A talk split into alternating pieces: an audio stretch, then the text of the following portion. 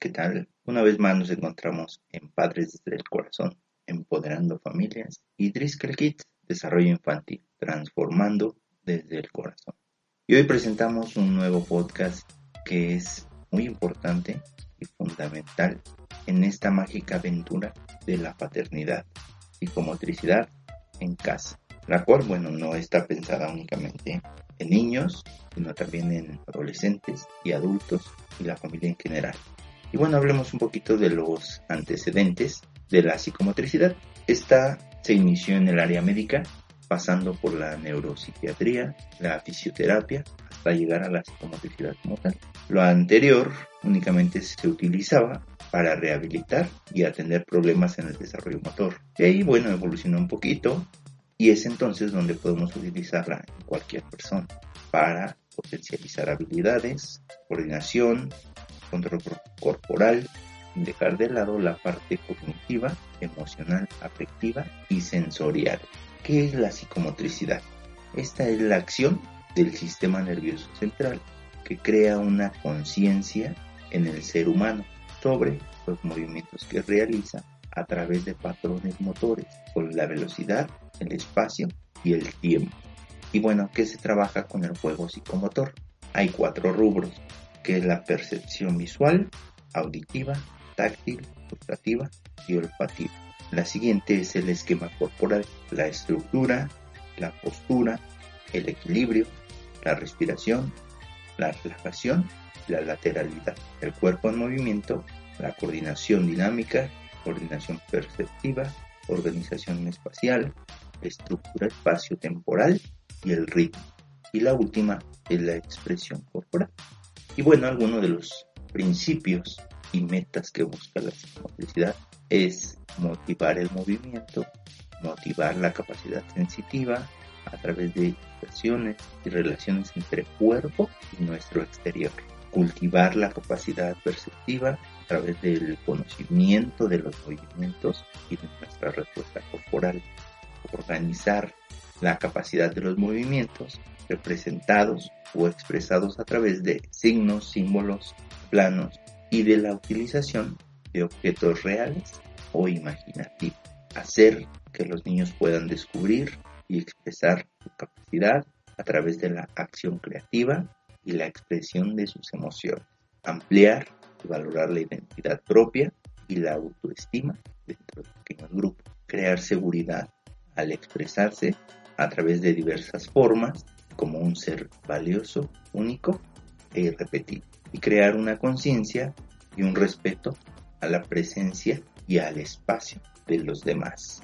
Actualmente, pues por las restricciones que, se tienen y que bueno, estamos mayor tiempo en, en casa, se está viendo limitado el movimiento. Y recordemos que lo que provoca pues es estrés, ansiedad, irritabilidad, cambios de apetito, sueño y quizá trastornos un poco más fuertes. Por ello es que con este podcast queremos invitarlos a crear un espacio psicomotriz en casa. Y bueno, si habláramos de lo correcto de este espacio, sería un lugar cálido, a temperatura ambiente, que sea un ambiente acogedor, que incite al movimiento, juego, puede estar decorado, no recargado de, decoración, que tenga una buena iluminación, incluso puede ser eh, donde se pueda aumentar o disminuir la, intensidad de la luz, que sea confortable, de preferencia que pueda ser grande, ¿no?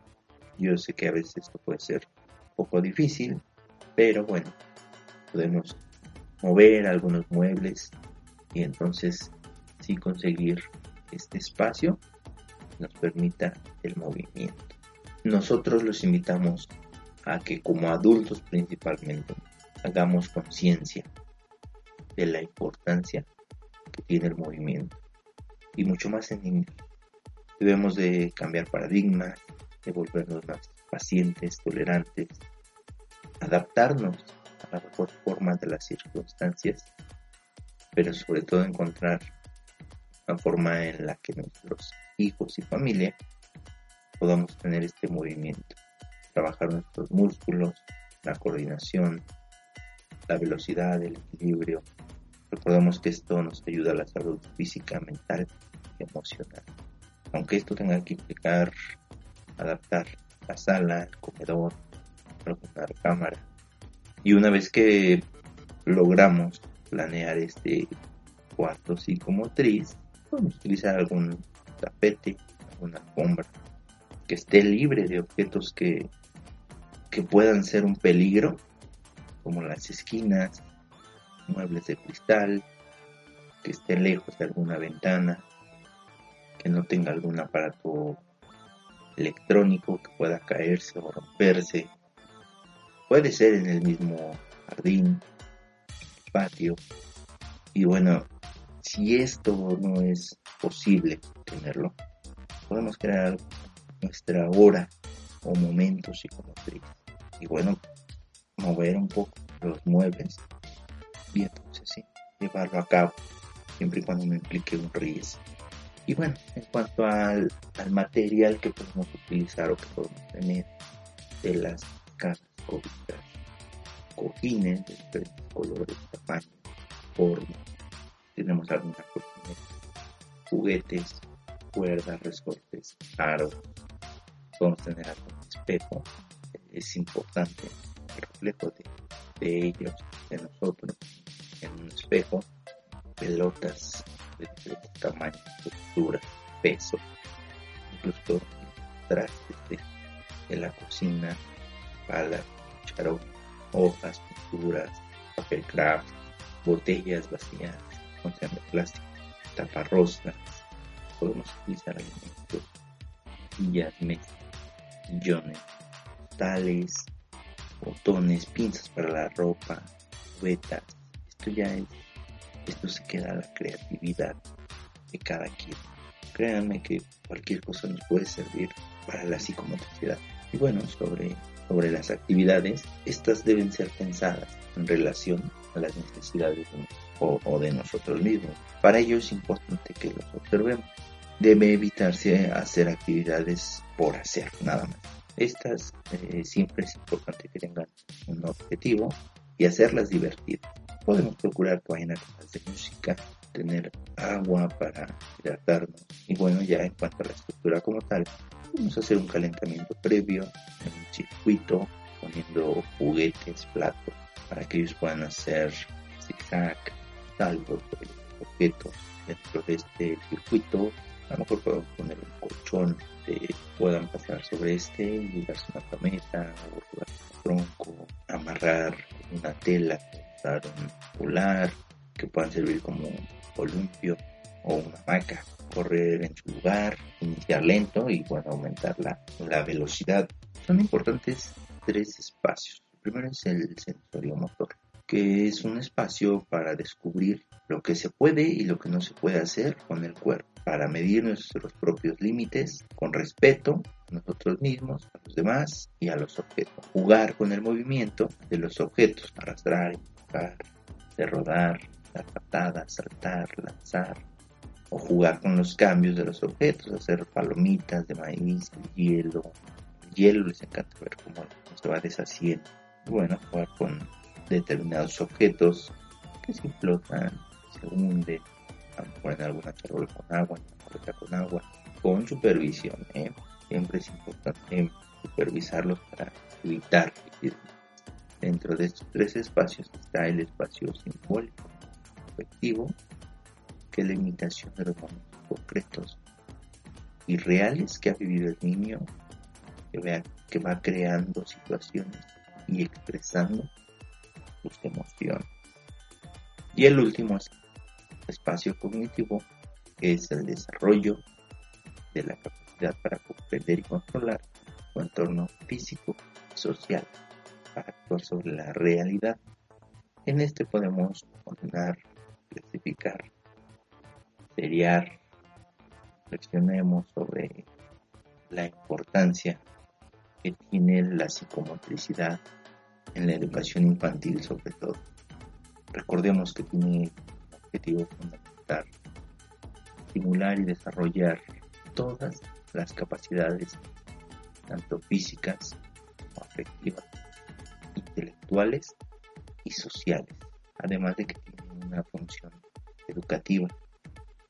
que viene dada con un conjunto de actitudes y acciones que los adultos llevan a cabo para favorecer el máximo despliegue de las capacidades de los niños menores de 6 años, con el fin de potenciar cada niño el logro del desarrollo pleno.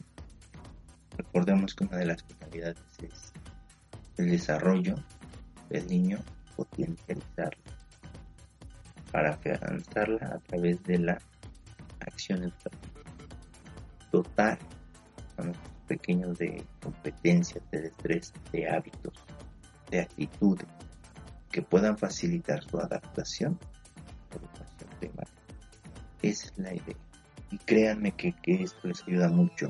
Nosotros hemos observado como, hay pequeñitos, y nosotros damos una fortuna posteriormente, créanme que la escuela facilita bastante, aparte de que les gusta. Y bueno, ¿qué es lo que gana el niño dentro del proceso de enseñanza-aprendizaje?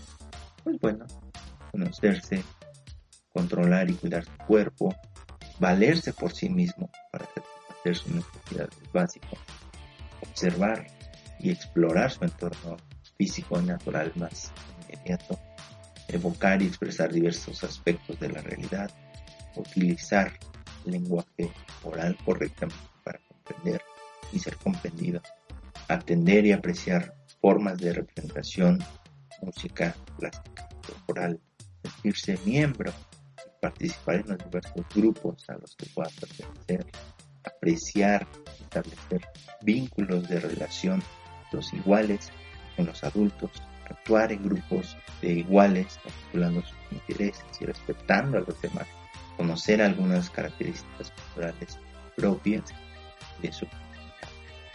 Recuerden que siempre es importante preguntar, en lugar de suponer. Me he encontrado mucho en los grupos y las redes sociales, donde hay mamás que, preguntan, mi hijo todavía no se sienta, y muchas mamás responden, esta, esta altura, y muchas veces no sabemos, no sabemos si puede tener un tampón, pueden existir algunas otras implicaciones que quizá no favorezcan a que el niño se pueda sentar, a que el niño pueda gatear, y lejos de ayudar, por eso es importante que siempre nos acerquemos a un especialista. Y bueno, pues llegamos al fin de nuestro podcast.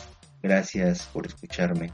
Yo soy Lalo Ramos. Créanme que, increíble y fascinante compartir esto que se ha convertido en mi vida, que hago con mucho, con mucha pasión. Síganos en nuestras redes sociales, Padres desde el Corazón. Nos escuchamos en nuestro siguiente episodio.